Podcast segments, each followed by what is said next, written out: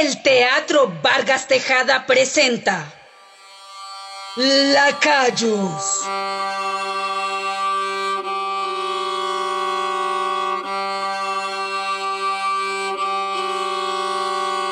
Una fictoria sonora en siete capítulos de Camilo Ramírez, con Fernando Paut como el guardia cívico Méndez, Juan Manuel Convariza como el presidente Tomás Cipriano de Mosquera, Jonathan Camero como el coronel Morales y el fotógrafo Gregorio Gutiérrez, Erika Telles como la criada María y Fabián Blanco como el mayordomo Francisco Montenegro. Narración de Beatriz Espinosa.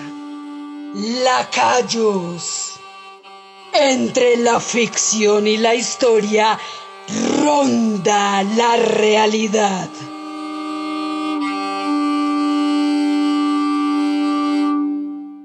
Corre el año de 1867. La constitución de Río Negro y la desamortización de los bienes de la iglesia agitan la sociedad colombiana. El nuevamente electo presidente Tomás Cipriano de Mosquera, recién llegado de Europa, se enfrenta con sus antiguos amigos del Olimpo radical liberal. El 23 de mayo, el jefe del ejército y los ministros de gobierno le propinan un golpe de Estado al general Mosquera, acusándolo de dictador y de traicionar a la patria. Lo toman preso en la noche y pocos días después lo conducen al Observatorio Astronómico de Bogotá, donde vivirá siete meses bajo amenaza de muerte, sometido al arbitrio de sus criados y de la Guardia Civil que brillan a la sombra del gran hombre Lacayos.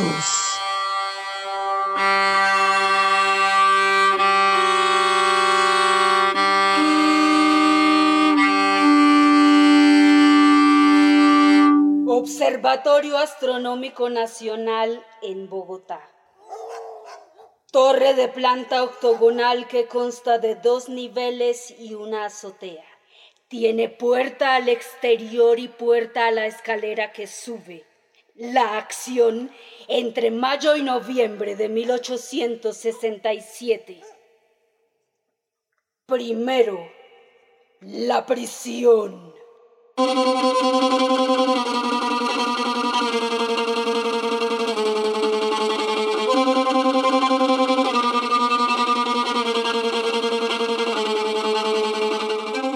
Domingo 26 de mayo en la noche. Hay alboroto afuera, disparos y voces de mando. Corren civiles y soldados. A lo lejos se oyen consignas.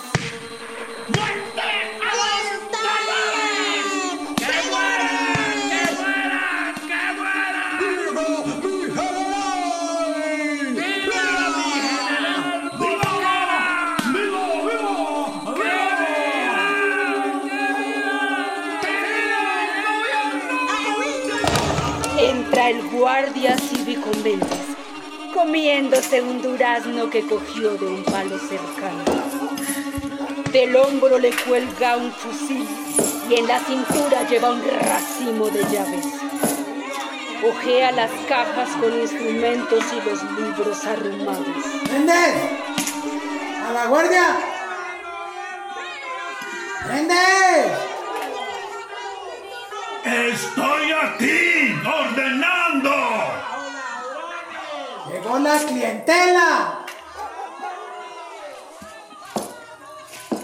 Méndez se dirige a la puerta de la guardia.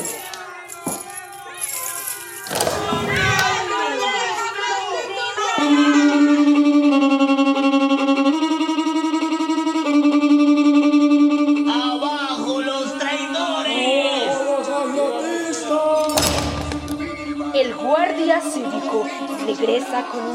joven de rasgos indígenas. Detrás de ellos entra Montenegro. Aquí hasta para ir al baño toca con la cabeza bien agachada. Es peligrosa la situación. Hay francotiradores por toda parte. Una desgracia, de pronto llega la muerte. Se nos echó a perder este país con lo bueno que estábamos. No pueden verlo a uno tranquilo. ¿Ustedes vienen de parte de la familia? De doña Mariana, la esposa. ¡Qué desgracia! De pronto todo se pierde.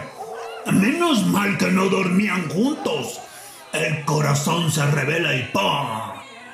Los héroes son jovencitos como ustedes. Bonita pareja. El amor rompe barreras. Anacleoge tendría 50 cuando nos casamos. Alcanzamos a tener tres hijos. Ya están grandes como ustedes. ¿Y dónde dejamos las cosas? Nada pasa aquí sin que yo lo cate. Mi coronel ordena, yo soy obediente. Por eso voy de comandante de la Guardia Cívica. Hay que mostrarlo todo. Pero solo es ropa. Lo he visto con estos gorros. Elegante. Costosos. Los trajo de París. Ni libros ni papeles. ¿Es la orden? Pero si no es sino un libro. Ni medio. Cuando llegó el año pasado venía de allá, ¿verdad? Eh, ¿De París? No, no sé. Creo que sí. El viejo mm, se dio la buena vida. Casi al lado del Jucha, una son de cal. eh, aquí que viene. Pues comida. A ver, ábralo. Eh, se ven buenos esos bollitos. ¿Su merced los cocinó? ¿O puedo coger uno? Eh, Me recuerda a mi casa en Ontibón. El cívico Méndez tenía a su mujer y ella tenía a sus hijos y les preparaba de comer. Buena comida. Pero a él la esposa no le cocina, ¿verdad? No. ¿Para qué? Hay muchachas con buena mano. Mejor que no vino. Este no es lugar para señoras. No se sabe a qué hora lo traigan y está para mando. ¿Ustedes lo van a esperar? Y si no llega... ¿Es su mujer? Cómanse uno. Alcanzan para todos. Le voy a guardar al coronel. La vaina es que ya fríos no son tan buenos. Oiga, deje quieto. María. Eh, buenos bollos. Ojalá sigan mandando. La comida de los soldados es muy mala. Masacote por la mañana y por la tarde masacote. Y si protesta, nada. Así que acomódense lo mejor que puedan, que la cosa va para largo. Con esa gritería. ¿Será por eso que no lo traen? ¡Muestra el chiro! Con ese nos arropamos todos. Es la capa de su excelencia. Ella no está. Eh, si sale, tiene que llevar santo y seña.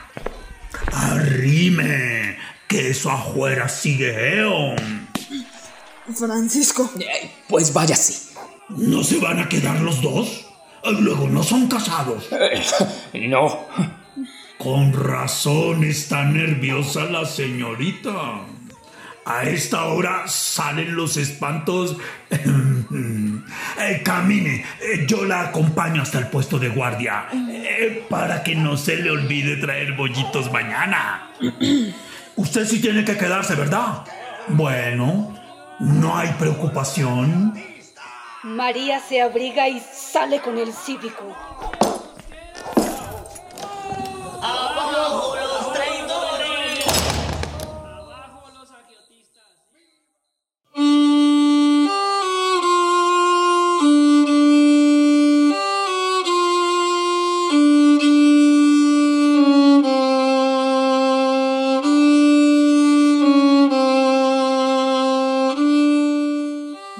Montenegro dobla la capa de mosquera y la guarda en la valija. Mira alrededor temeroso. Se santigua y pide al cielo para que le vaya bien. Revisa el espacio. los instrumentos y los libros del observatorio que están en desorden. Se acerca a una ventana, la abre. Se oyen todavía voces esporádicas y lejanas. Méndez, Reyes. Simpática la señorita, pero habla poco. ¿Será tímida? Todavía vive en Palacio. ¿Mm? Eh, ya no. La sacaron esta mañana. Mm, Sin estar el patrón. Eso tiene que ser muy duro. Sobre todo para la esposa. La sacaron también. Eh, sí. Ta, Uno nada pierde porque al fin y al cabo uno nada tiene. Pero ellos sí, ¿eh? Ellos sí. El doctor Carlos Martín me dijo que me viniera para acá. Se vive bien en Palacio. Tiene que ser...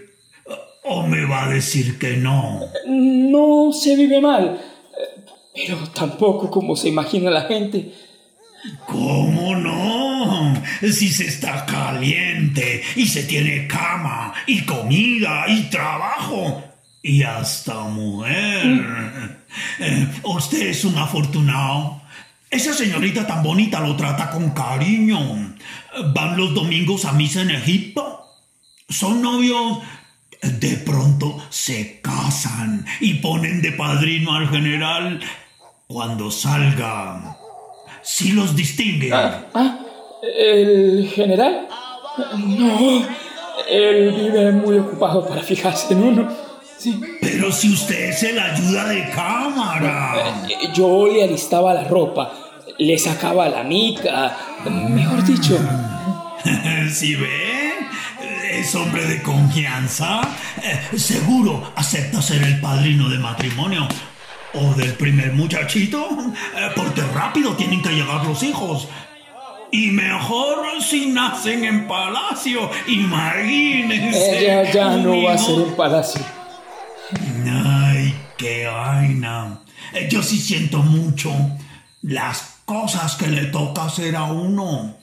Yo entré en la guardia a Palacio el miércoles antes de medianoche. Como a las dos de la mañana llegaron los señores y se le metieron al cuarto. Nadie dijo nada. Nadie se asomó. Ni siquiera cuando don Zapata rompió esa lámpara costosísima. Nadie. Estaba completamente solo, abandonado. Ahí conocí yo Palacio. Esas cortinas, esas sillas, esos tapetes, como para echarse... ¿Usted no estaba por ahí? No. Sí. No, ese. Al fin que... eh, Sí estaba, eh, pero no salí del cuarto, sí, señor. Bien hizo. No había cómo ayudar al futuro padrino. Yo sí siento mucho todo por la política. No va a ser mi padrino. Y, y yo no soy novio de María. Ella es la camarera de doña Benvenuta y, y yo soy criado del general. No más. Antes de que el gallo cante me negarás tres veces, Judas. Eh, Pedro, no Judas. Y no estoy negando nada. Ta, ta, Pedro, a mí no me gusta la traición.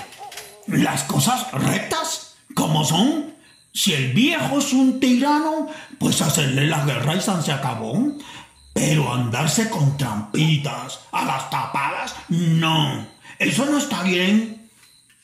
Se llama María su novia. Es muy bonita para ser indiecita, ¿verdad? ¿Ella también estaba esa noche? Eh, sí. Yo tenía orden de disparar a lo que se moviera, fuera quien fuera. De joven, tú en el ejército, donde pongo el ojo, pongo la pepa. Menos mal que no salieron ustedes, estarían ocupados. Hacen bonita pareja. Ah, no, no, somos pareja. Anacleogen, Era viuda de un panadero en un tibón. Los hijos no le servían. Yo aprendí rápido. Lo importante es tener las cobijas calientes.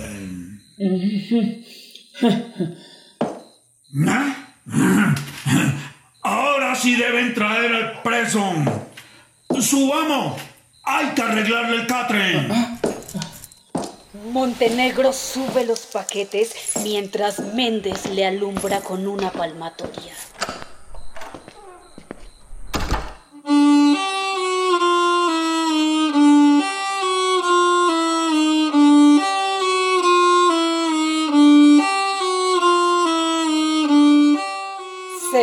Nivel del observatorio astronómico. Las grandes ventanas de la cámara estelata están clausuradas.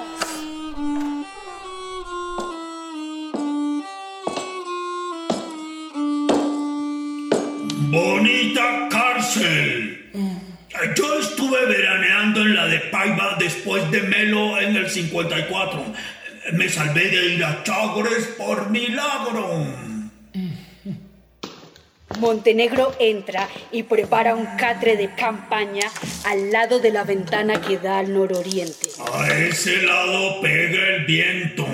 Eh, Póngalo allá si quiere que acabe rápido. Póngalo allá. A ese lado tampoco queda bien. Será el único que... Ah, ah, ¿Qué? Que usted será el único que quiere el viejo. No crea. ¿Qué? Ya, ya, ya, ya entiendo. ¿Qué entiende? Yo le cuidé la muerte a la Cleoge como seis meses. Hay que ser agradecidos. Yo cumplo con mi trabajo. Los héroes son jovencitos. En todo caso, usted acomódese junto a la puerta. ¡Méndez! ¡Méndez! Llegó el cliente.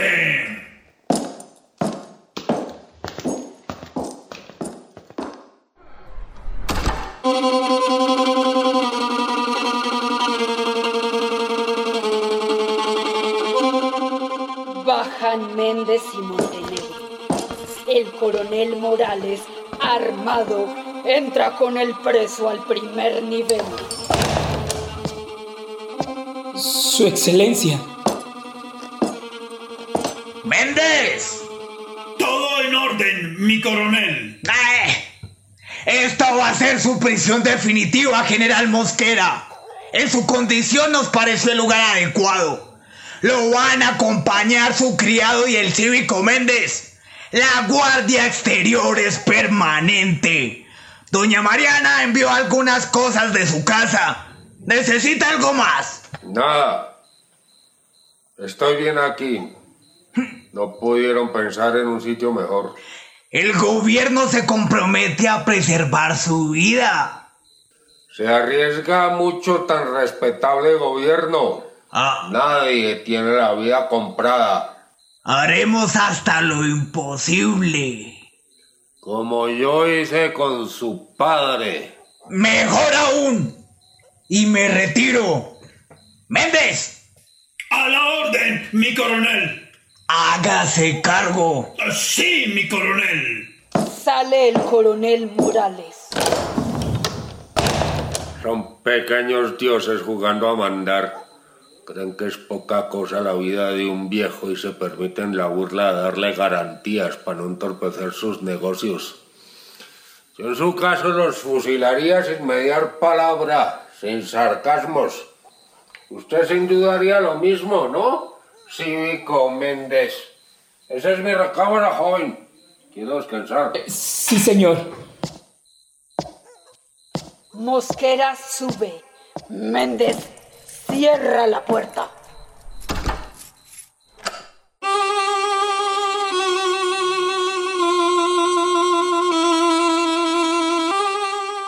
El guardia cívico habla con el criado en el primer nivel del observatorio. ¿Oyó cómo me habló sin siquiera mirarme? Como si fuera adivino, Monte Pitonizo. Cívico. Digo, No, habla en francés con... no, es que chochea. De joven le dieron un tiro en la cara. Por eso le dicen mascachochas. Mm, yo pensé... No se ha dormido. Es de mal dormir. En palacio había que leerle. Esa noche el doctor Martín le leyó hasta tarde. Tiene nubes en los ojos. Dicen que los viejos no duermen. Cleofe roncó hasta que estiró la pata. Dormía mucho. Hubiera durado 20 años más. Ah, se olvidó la comida. ¿Usted va a querer? Eh, no, gracias. No hay que despreciar los alimentos. Es... eh, señor Méndez y... mm, ¿De qué se murió su señora esposa? Una torón. Llevaba seis meses en la cama. Ay, la Cleofe. Al papá del coronel lo fusilaron en la zanja de la vuelta de Jaime. No dejaron que nadie arrimara siquiera. Eh, Fue una injusticia. ¿Otra vez criticando al padrino? No, no, no, yo ¿De no, que mataron a su papá? yo no lo estoy criticando. Es todo lo que dijo la gente de Bogotá. Mm, sí, cómo no. En todo caso, razón tiene más cachochas. Mejor una muerte rápida, ¿verdad? Mm. El viejo sigue despierto. Suba y se acuesta. Ponga el catre junto a la puerta. Yo cierro y no vuelvo a abrir. Así que si tiene que salir, será hasta mañana. Ah, hasta mañana. ¡Dale, cabrón! Termina de comer, sube y cierra la puerta. Méndez duerme abajo.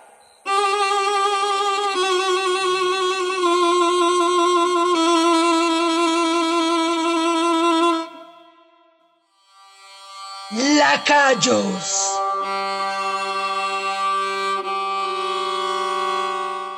Una fictoria sonora en siete capítulos del Teatro Vargas Tejada. Música original, edición y sonorización, Michels Manchego. Asistencia técnica, Esperanza Rodríguez. Dramaturgia y dirección, Camilo Ramírez. Agradecimientos al Semillero de Teatro y Memoria Histórica TIM de la Facultad de Artes ASAP, Universidad Distrital y a la Casa de Fu, Taller de Creación. Producción general del Teatro Vargas Tejada 2020. Entre la ficción y la historia, ronda la realidad.